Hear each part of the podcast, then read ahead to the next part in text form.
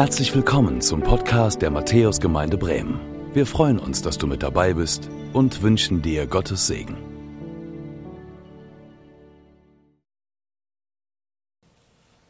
Nochmal einen schönen guten Morgen von mir. Mein Name ist Philipp ähm, oder Phil, wie du das eben gesagt hast, genau, damit wir das so ein bisschen unterscheiden. Wir haben einige Philips hier.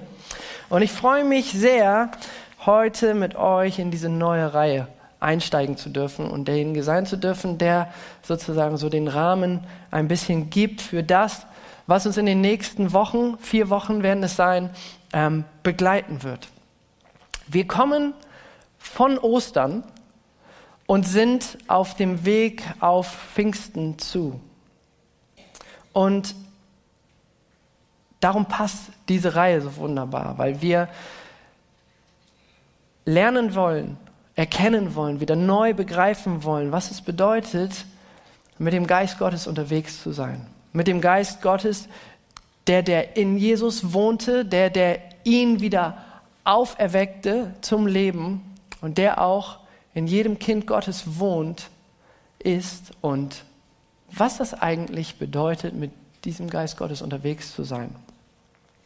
Vielleicht erinnern sich einige von euch noch daran, wir hatten vor kurzem eine Reihe, wo wir uns den Galaterbrief angeschaut haben. Da hatten wir ja das fünfte Kapitel angefangen und da haben wir es auf 15 Verse geschafft und jetzt geht es praktisch mit Vers 16 weiter.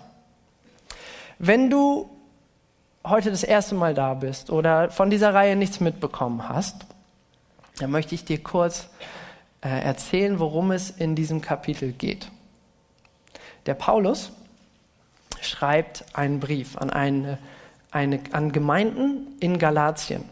Das war eine Region, die er besucht hatte. Und er hatte den Auftrag, anderen Leuten davon zu erzählen, dass Jesus Christus der Sohn Gottes ist und der Messias, auf den alle Menschen in dieser Region gewartet haben, also der Erlöser, der Gesalbte, der Retter, der Befreier des Volkes Gottes, dass er auf diese Welt gekommen ist, dass er ans Kreuz gegangen ist und dass er für die Schuld der Galater, für die Schuld der Juden, für die Schuld aber auch von uns gestorben ist und dass er nach drei Tagen wieder auferstand. Das haben wir an Ostern gefeiert. Und die Schwierigkeit war aber, dass diese Menschen in Galatien sehr stark geprägt waren davon,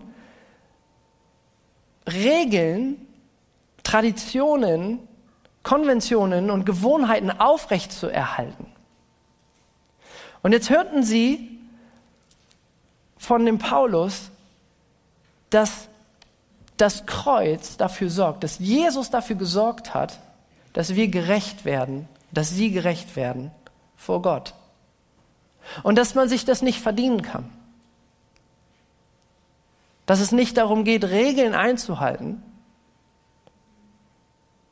um gerecht zu werden vor Gott, sondern dass es einzig und allein den Glauben, das Vertrauen an Jesus braucht, um gerettet zu werden. So sagt er im fünften Kapitel da in Vers 11, ich aber, ihr Brüder, wenn ich noch die Beschneidung verkündigte, warum würde ich dann noch verfolgt? Also er sagt, wenn ich jetzt sozusagen eine dieser Traditionen noch verkündigen würde, warum wäre ich denn dann verfolgt? Dann hätte ich das Ärger, hätte, dann hätte das Ärgernis des, des Kreuzes aufgehört. Also er sagt hier, Freunde, wenn ich sagen würde, ihr sollt weiter nach diesen Traditionen leben, um gerecht zu werden, dann würde ich doch eigentlich nicht mehr verfolgt werden. Aber das war der Fall. Weil er sagte, nein, es geht nicht um diese Tradition, nicht um diese Regeln, nicht um das Gesetz, sondern es geht um das Kreuz. Das Kreuz ist das Zeichen dieser unverdienten Zuwendung. Das Kreuz ist das Zeichen der Gnade Gottes, dass Gott sich uns zuwendet, obwohl wir das nicht verdient haben. Und es gilt auch noch heute. Und so redet er darüber, zwischen, über diesen Kampf zwischen, okay, ich möchte gerne mir das verdienen und ich möchte aus mir selbst heraus gut und gerecht werden. Und nun steigen wir ein in die Passage, wo er die, Inspir oder die, die Alternative, eine wunderbar inspirierende Alternative aufzeigt, was wir eigentlich tun sollen, was wir eigentlich tun können. Und darum soll es gehen in dieser Reihe verbunden leben. Ich lese uns den Predigtext für heute vor und ich lade euch dazu ein, aufzustehen. Es sind die drei Verse 16 bis 18 im Galaterbrief. Der Paulus schreibt, ich sage aber, wandelt im Geist, so werdet ihr die Lust des Fleisches nicht vollbringen. Denn das Fleisch gelüstet gegen den Geist und der Geist gegen das Fleisch. Und diese widerstreben einander, sodass ihr nicht das tut, was ihr wollt. Wenn ihr aber vom Geist geleitet werdet, so seid ihr nicht unter dem Gesetz. Ich bete noch. Vater, danke, dass du gegenwärtig bist und dass du durch dein Wort redest. Und danke, dass du nicht nur zu den Galatern gesprochen hast, sondern auch zu uns. Und wir wollen unsere Herzensohren öffnen und unsere Ohren öffnen und hören auf dein Wort. Und wir glauben, dass da Leben draus fließt. Wir danken dir, Jesus, dass du Leben schenkst. Und wir wollen uns dem, was du sagst, unterordnen. Als deine Nachfolger, als deine Praktikanten, deine Lehrlinge. Heiliger Geist, wir laden dich ein, dass du uns da anstupst, wo du Frucht wachsen lassen willst, wo du Veränderung schenken willst. Und wir wollen offen sein für dein Wirken. In Jesu Namen. Amen.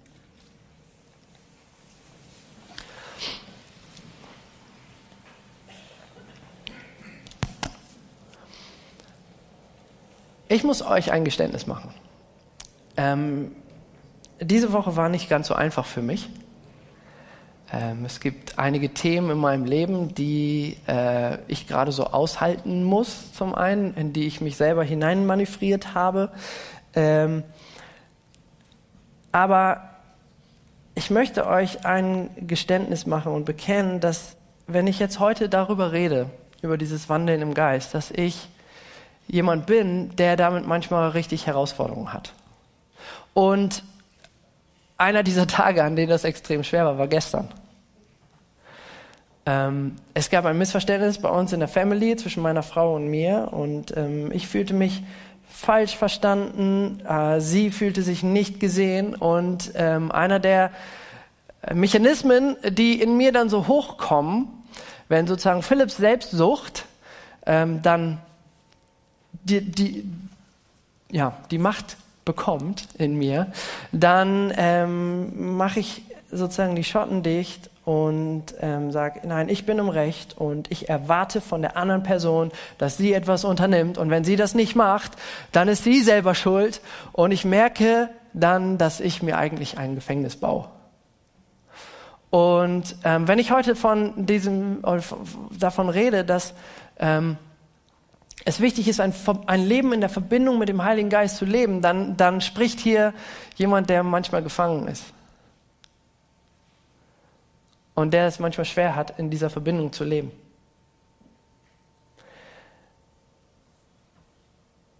So viel als Einstiegsstory. Wir schauen uns an, was der Paulus schreibt. Paulus sagt hier, ich sage aber. Also, ich habe gerade 15 Verse lang erklärt, warum es nicht so sinnvoll ist, nach dem Gesetz zu leben. Und jetzt erzähle ich euch, was die Alternative ist, die wir durch Jesus leben dürfen. Er proklamiert hier, hier gibt es einen anderen Weg, eine Alternative. Und er sagt, wandelt im Geist. Wandeln. Ein Wort, was ich wahrscheinlich in dieser Runde nicht so stark erklären muss wie gleich im Zwölfer. Aber was damit gemeint ist, ist in Verbindung leben. Das ist ein Lebensstil. Das ist eine Haltung. Und der Paulus sagt hier, wandelt im Geist. Lebt nicht aus euch selbst heraus, ist eigentlich das, was er sagt. Es gibt da eine Quelle, aus der wir leben sollen, aus der wir leben können, aus der du leben kannst. Und er sagt damit im Grunde genommen, lebendiges Leben, wahres Leben, Leben in Fülle geschieht nicht aus dir selbst heraus. Das kannst du nicht selber machen, das kann ich nicht selber machen. Und ich möchte mir mit euch kurz anschauen, warum das eigentlich so ist. Und dafür gehen wir ganz an den Anfang der Bibel und schauen uns an, wie das eigentlich war, als alles noch gut war. Ich habe euch da einen Vers mitgebracht aus Genesis, also dem ersten Buch Mose 2 und da den Vers 7. Gott ist dabei, den Menschen zu schaffen. Und um zu verstehen, was es bedeutet, im Geist zu wandeln, ist es wichtig zu verstehen, wer sind wir eigentlich und woraus bestehen wir. Das heißt, wir haben jetzt so eine kleine äh, Biologie-Lehrstunde. Ja? Wir lesen hier, da bildete Gott, der Herr, den Menschen. Staub von der Erde, also er formte einen Körper und blies den Odem des Lebens in seine Nase. Und so wurde der Mensch eine lebendige Seele. Es klingt so ein bisschen wie Backe, Backe, Kuchen. Ne? Also, was, was passiert hier? Also, Gott schafft aus dem Staub der Erde einen Körper. Haben wir alle, oder? Ähm, wir bestehen, unser Körper besteht aus vielen verschiedenen Dingen. Ich habe euch das mal mitgebracht hier. Also unser Körper ist ein, ein ganz bunter Haufen, ein bunter Mix.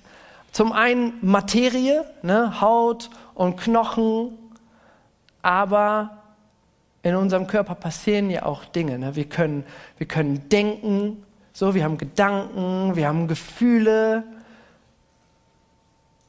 Wir sind nicht nur Materie. Und wir mit unserem Körper haben auch eine Art Reichweite. Also wir können wahrgenommen werden, wir können in Interaktion mit anderen Menschen sein. Und dieses Thema Beziehung spielt da auch eine Rolle. Ihr könnt mich sehen, ich kann euch sehen. Wir können in Verbindungen leben, wir können uns austauschen. All das spielt hinein in das, was die Bibel Körper nennt. Aber das reicht nicht. Gott kommt von oben und bläst in die Nase dieses Körpers etwas. Den Odem des Lebens, den Geist. Also der Odem des Lebens ist der Geist Gottes.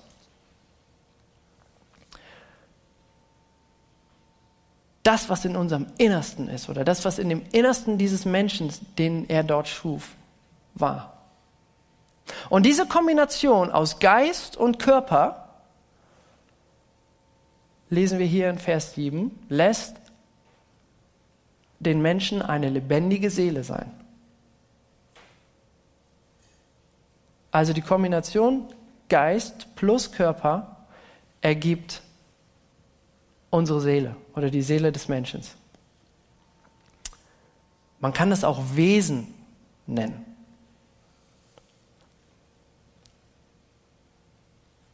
Einige von uns kennen vielleicht andere Modelle und jedes Modell hat Ecken und Kanten, auch wenn hier nur Kreise sind.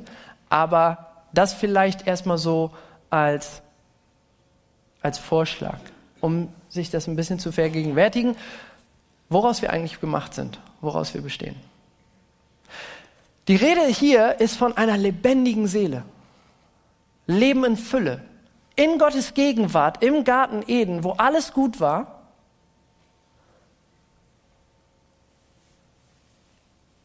Hat Gott uns so gemacht gehabt, den Menschen so gemacht gehabt.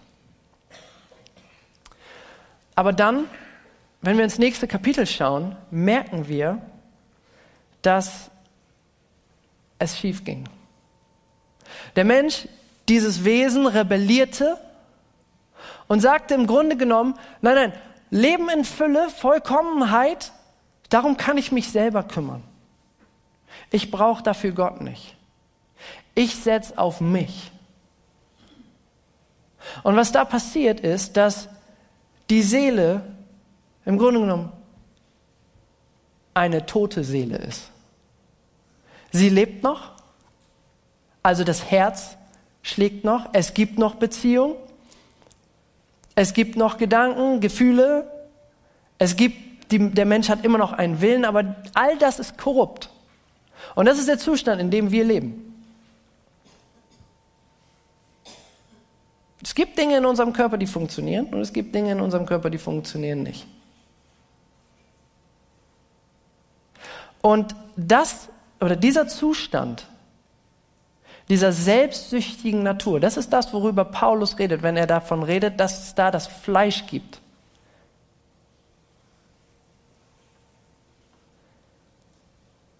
Es ist eine tote Seele.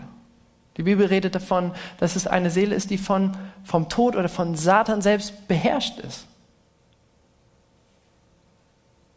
Die Bibel ist da sehr deutlich. Es gibt da nur entweder Kind Gottes oder Kind des Teufels. Wir sind, wenn wir nicht mit Jesus sind, im Grunde genommen lebende Tote. Der Epheserbrief spricht davon sehr deutlich. Und ich glaube, das kennen wir. Diesen Moment, wo wir merken, nein, es ist nicht in Ordnung. Ich sehne mich danach, vollkommen zu sein.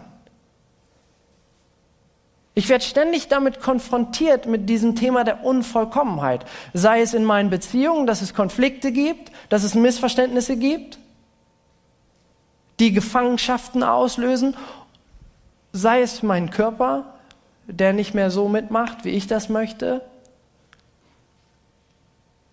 der mich, der reagiert auf irgendwelche fast unsichtbaren Pollen, die rumfliegen und mich außer Gefecht setzen. Da gibt es Gedanken in mir, die sind so dunkel, die sind so schlecht, voller Missgunst, voller Lust, voller Prahlerei. Und wir glauben manchmal, dass wenn wir diesen Weg gehen, dass es uns dann damit besser geht. Aber im Grunde genommen zeigt uns das eigentlich nur, dass da etwas fehlt, dass wir nicht vollkommen sind.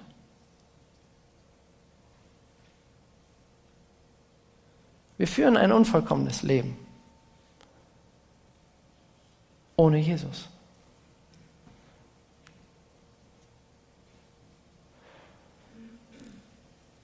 und die Lust des Fleisches entsteht.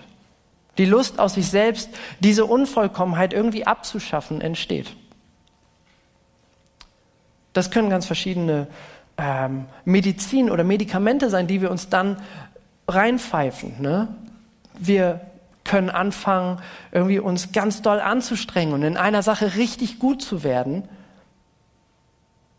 um Anerkennung zu bekommen, weil wir uns danach sehen. Wir können anfangen, komische Dinge zu unternehmen, um irgendwie herauszustechen, weil wir gern diesen Drang oder dieser Sehnsucht danach, jemand Besonderes zu sein, genügen wollen. Und so haben wir alle unsere Pattern. Wenn wir mit unserer Unvollkommenheit konfrontiert werden, dann gibt es ganz viele wunderbare, nein, ganz schreckliche Möglichkeiten, wie wir das versuchen können zu kompensieren. Wir lenken uns ab. Ah, ich muss noch was erledigen fangen auf einmal an, Dinge aufzuräumen, die schon aufgeräumt sind.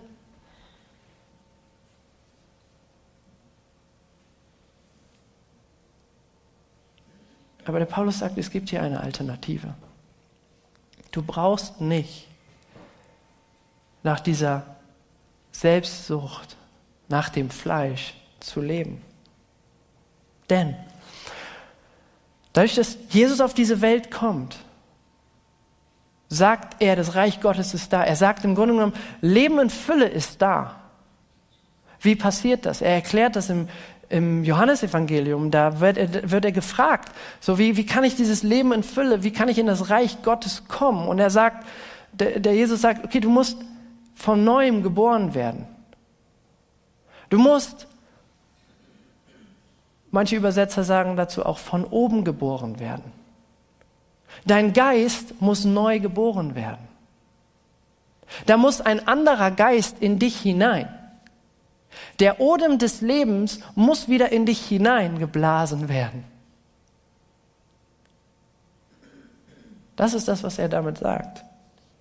Und was passiert ist, und das siehst du hier auf dieser, äh, in, dieser, ähm, in diesem Modell, ist, dass wir einen neuen Geist bekommen.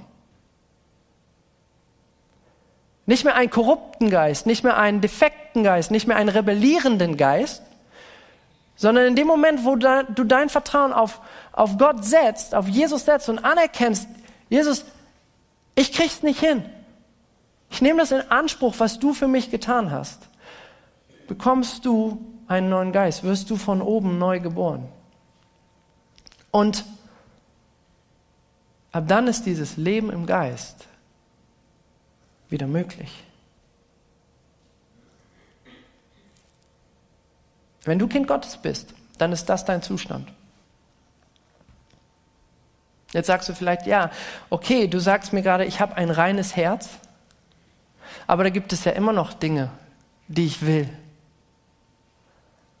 die ich denke, die nicht richtig sind. Genau, und die Reise, die losgeht mit dem Punkt, wo du sagst, Jesus, komm in mein Leben, ist diese Reise, auf der du lernst, mit einem reinen Herzen zu leben.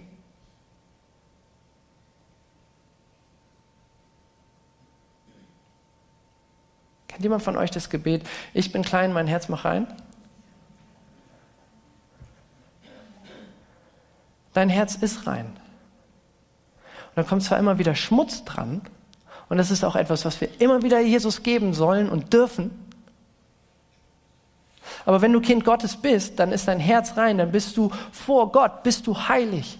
Und jetzt gilt es, als seine Praktikanten, als seine Schüler, als seine Nachfolger zu lernen, was es bedeutet, heilig zu sein. Und das können wir nur, indem wir im Geist wandeln. Leben in Fülle ist erhältlich durch den Heiligen Geist.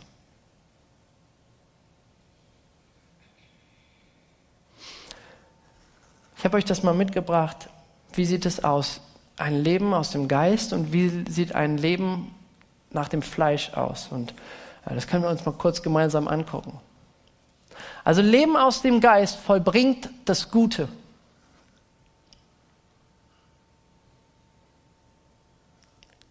Es befreit. Leben aus dem Geist bedeutet keine Verdammnis. Leben im Geist heißt in Jesus sein. Er ist in deinem Herzen, in deinem Innersten ist der Geist. Und es bedeutet in letzter Konsequenz völlige Wiederherstellung. Dieser Kreis, der so, den ich so gezeigt habe euch, oder dieses Modell, wo es auf der einen Seite dunkel ist und auf der anderen Seite hell. Ähm, manche Psychologen haben das Schatten- und Sonnenseite genannt. Ne? Ähm, der, eines Tages wird all das wieder Licht sein. Und wir leben, erleben einiges davon in unserem Leben, dass wir frei werden von Dingen, dass wir Heilung erleben, dass Beziehungen wiederhergestellt werden. Aber spätestens an dem Punkt, wo Jesus wiederkommt, ist der Zeitpunkt gekommen, an dem absolute Wiederherstellung da ist für dich als ein Kind. Und das bedeutet Vollkommenheit. Du bist nicht mehr in dieser Situation, dass du eine Sehnsucht hast, dass, du, dass, dass da eine Leere in dir ist.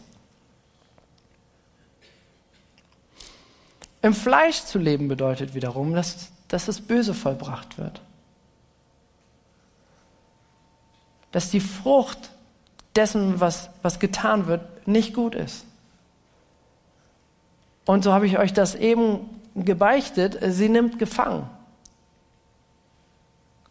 Macht das Herz hart produziert Sünde. Und letzten Endes endet das in Verdammnis.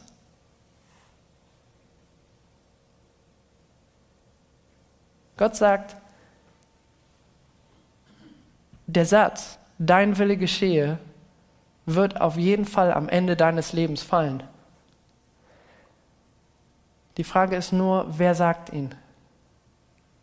Sagst du ihn zu Gott und sagst du, dein Wille geschehe? Oder sagt er zu dir, weil du sagst, ich will mich um meine Unvollkommenheit lieber selber kümmern, dein Wille geschehe.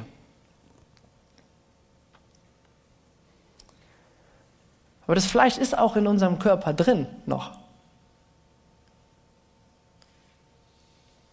Ist nicht alles perfekt, seitdem wir mit Jesus leben.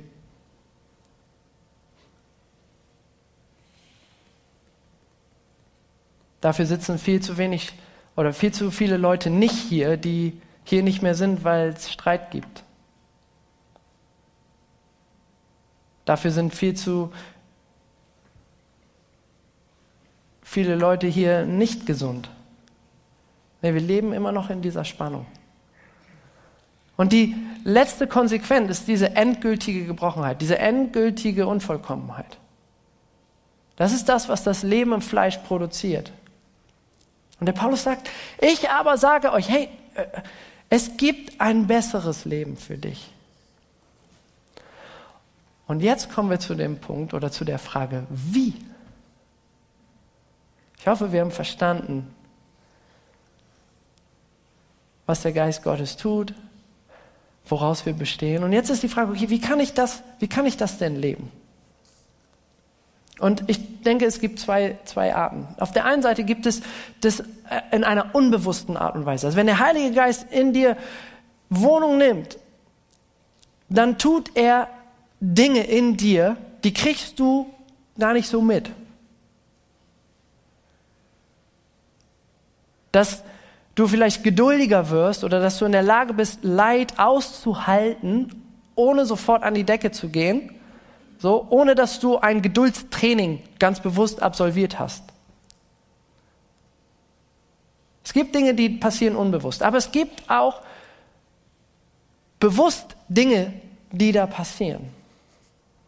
Und die Frage ist, wie lebe ich bewusst im Geist? Wie, wie wandel ich im Geist? Und dazu haben wir vorhin die Lesung gehört. Und ich möchte euch mir die mit noch mal, äh, ich möchte mir die nochmal mit euch anschauen. Und zwar da speziell diesen Vers 4 in Johannes 15. Jesus benutzt da dieses Bild vom Weinstock. Und dann sagt er, bleibt in mir und ich bleibe in euch. Gleich wie die Rebe nicht von sich selbst aus Frucht bringen kann, wenn sie nicht am Weinstock bleibt, so auch ihr nicht, wenn ihr nicht in mir bleibt.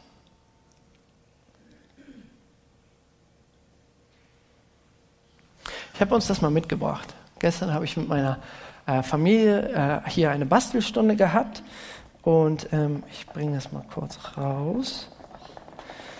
Und ich habe euch mal sozusagen eine XXL-Version.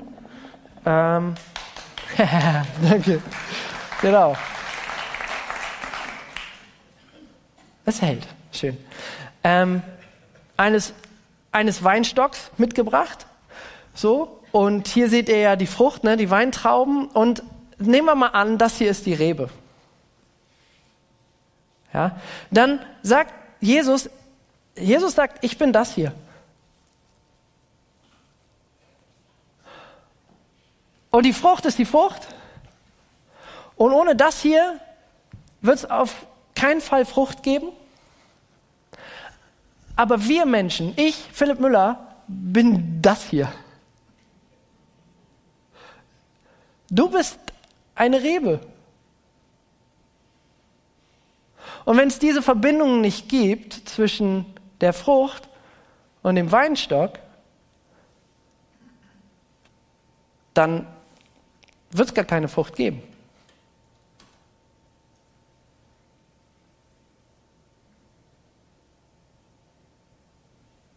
Ich habe mir überlegt, wie könnte man das nochmal auf eine andere Art und Weise veranschaulichen. Ähm, seht ihr, was das ist? Das ist eine Luftpumpe. Ne? Und hier ist ein Luftballon. Und im Grunde genommen ist das, was, der, was, was Jesus sagt, ist, dass er sagt, ich bin die Luftpumpe.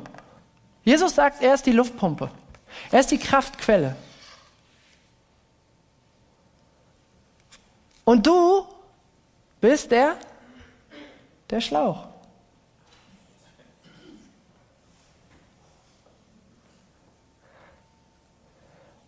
Und wenn der Schlauch nicht verbunden ist mit der Pumpe, dann wird auch keine Frucht entstehen.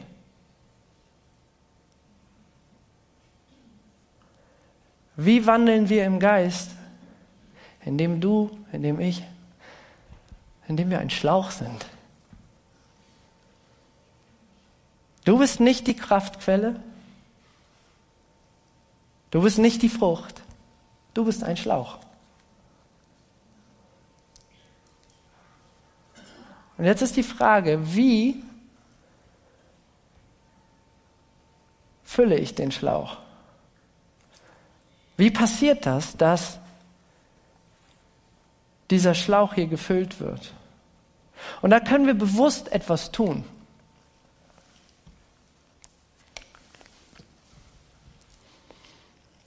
Du kannst deinen Körper bewusst in eine Haltung bringen, in der du Gnade, in der du Gottes unverdiente Zuwendung empfängst. Das Kreuz ist etwas, das ist, das ist geschehen. Endgültig für dich. Du bist Kind Gottes, wenn du daran glaubst, dass Jesus ans Kreuz gegangen ist.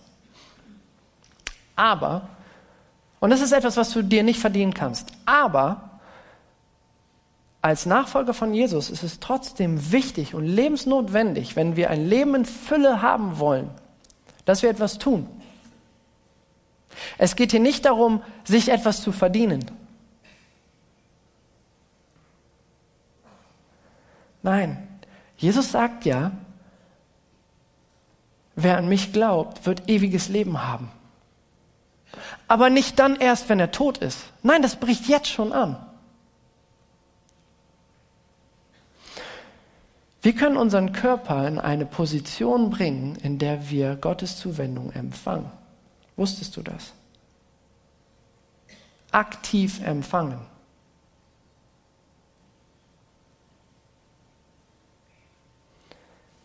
Jesus hat uns das vorgemacht. Jesus hat immer wieder Zeit mit seinem Vater gesucht. Er hat immer und immer wieder sich rausgenommen, um still zu werden. Er hat immer und immer wieder Dinge getan, gedient, geholfen, geheilt. Also er hat, er, ist, er hat ständig im Willen Gottes gelebt. Und manchmal war das etwas, wo er dann eher abstinent war, wo er sozusagen zurückgezogen war in der Abgeschiedenheit und manchmal war er aktiv. Wandeln im Geist bedeutet, seinen Körper in eine Haltung zu bringen, in der du diese Zuwendung Gottes empfangen kannst.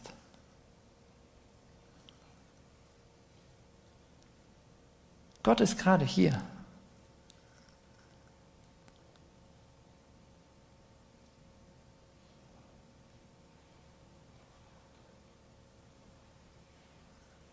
Magst du dir das mal kurz vergegenwärtigen? Gott ist gerade hier.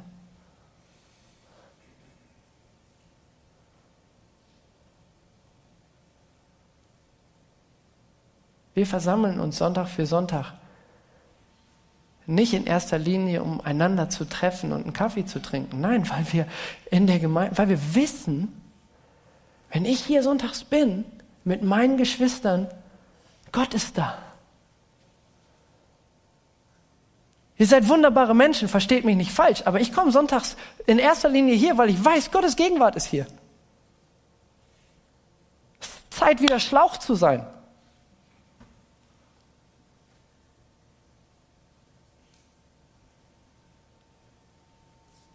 Das ist der Fokus.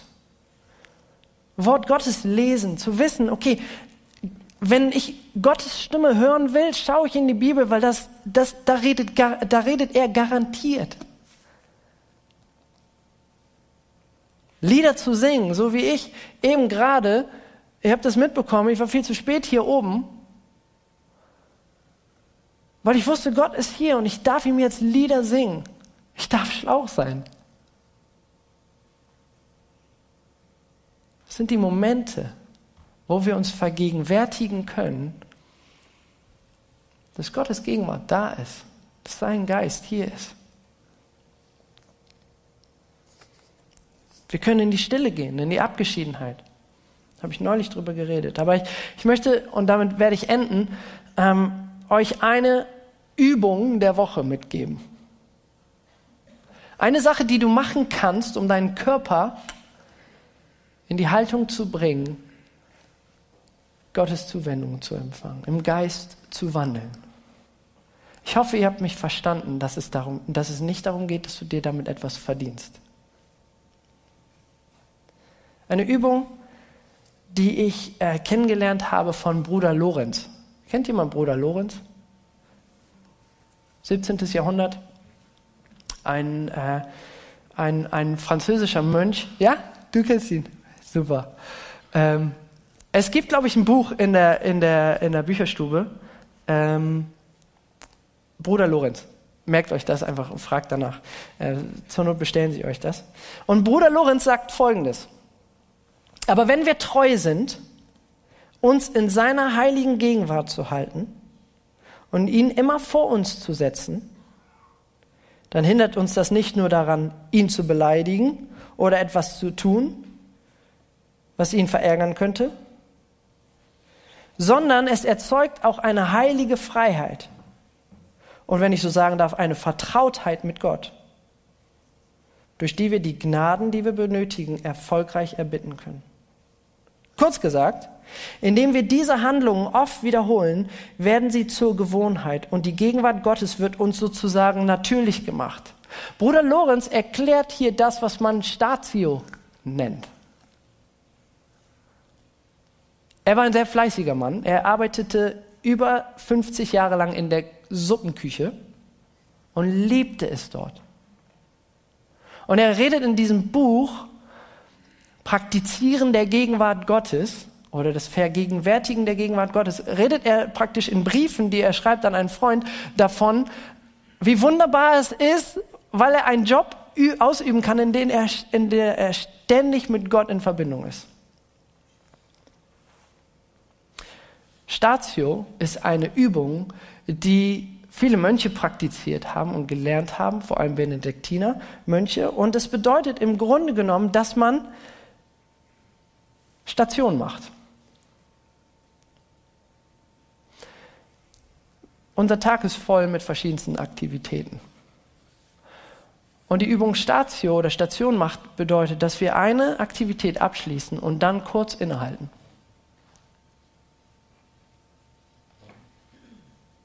Für eine halbe Minute.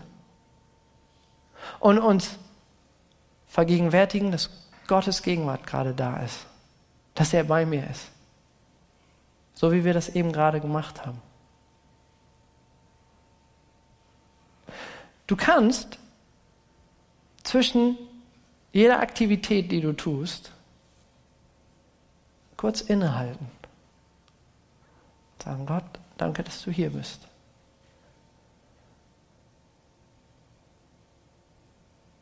Gib mir das, was ich brauche für, für, die nächste, für die nächsten Stunden, für die nächsten Minuten kurz Station machen und sich das vergegenwärtigen wieder neu. Und dann weitergehen.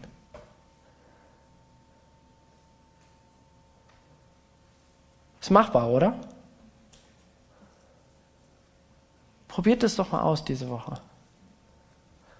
Sich das wieder neu zu vergegenwärtigen, dass Gottes Gegenwart bei dir ist, dass Gottes Geist in dir wohnt. Denn das führt zu einer Sache. Und zwar wirst du in deinen Gedanken anfangen, mit Gott zu partnern.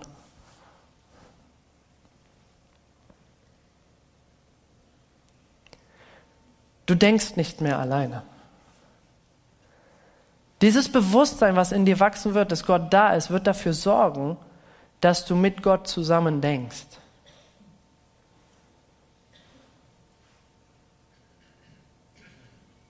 Und daraus entsteht Frucht.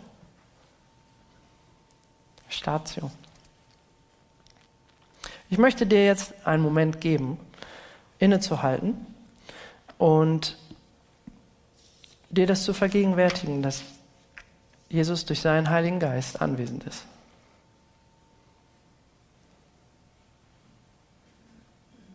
Und ich glaube, dass der Heilige Geist dir dich heute angestupst hat. Und dass er dir Mut gemacht hat, das mal auszuprobieren. Vielleicht hat er dir auch aufgezeigt, wo du im Fleisch unterwegs bist. Wo du in Gefangenschaft unterwegs bist. Und ich möchte jetzt die Möglichkeit geben, dass du sagst, Vater, danke für deinen Sohn Jesus. Und danke, dass dein Geist in mir lebt. Und ich brauche mehr davon. Wir beten.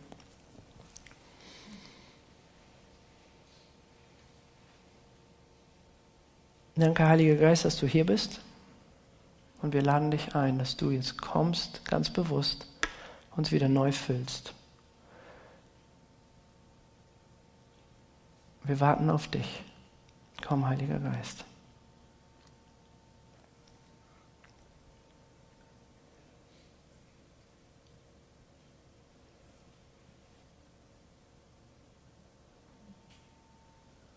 Danke, Jesus, dass du harte Herzen weich machst.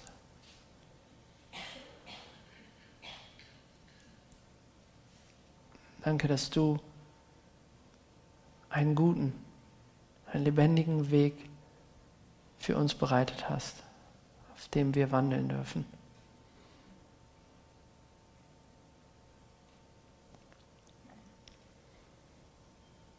Wir wollen uns von dir und deinem Geist führen lassen.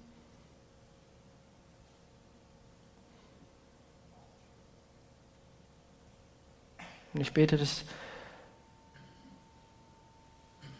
wir, die wir oft dazu neigen, im Fleisch zu wandeln, dass wir diese Woche in den Momenten, wo das hochkommt, uns in deine Gegenwart fliehen.